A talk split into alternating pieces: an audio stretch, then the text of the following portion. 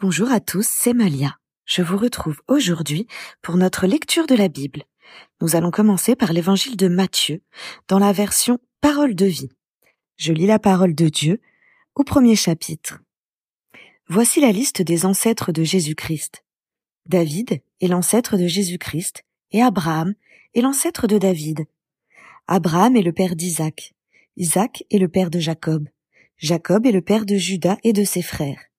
Judas est le père de Pérès et de Zéra. Leur mère est Tamar. Pérès est le père de Esron. Esron est le père de Ram. Ram est le père d'Aminadab. Aminadab est le père de Nachon. Nachon est le père de Salma. Salma est le père de Bouze. La mère de Bouze est Rahab. Bouze est le père d'Obed. La mère d'Obed est Ruth. Obed est le père de Jessé. Jessé est le père du roi David. David est le père de Salomon. La mère de Salomon était la femme d'Uri. Salomon est le père de Roboam. Roboam est le père d'Abia. Abia est le père d'Assa. Assa est le père de Josaphat. Josaphat est le père de Joram. Joram est le père d'Ozias. Ozias est le père de Yotam. Yotam est le père d'Akaz. Akaz est le père d'Ézéchias. Ézéchias est le père de Manassé. Manassé est le père d'Amon. Amon est le père de Josias. Josias est le père de Yekonia et ses frères. À ce moment-là, on emmène les Israélites prisonniers à Babylone. Après cela, Yekonia est le père de Shealtiel. Shealtiel est le père de Zorobabel. Zorobabel est le père d'Abiyud. Abiyud est le père d'Eliakim. Eliakim est le père d'Azor. Azor est le père de Sadok. Sadok est le père d'Akim. Akim est le père d'Eliud. Eliud est le père d'Éléazar. Éléazar est le père de Matan. Matan est le père de Jacob. Jacob est le père de Joseph.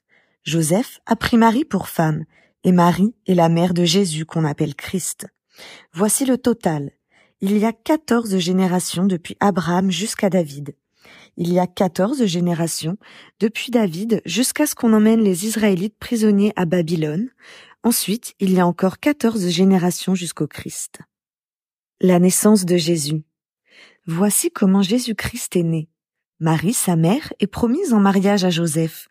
Mais avant d'habiter avec Joseph, Marie attend un enfant par la puissance de l'Esprit Saint. Joseph, son fiancé, est un homme juste. Il ne veut pas accuser Marie devant tout le monde, alors il décide de la renvoyer en secret.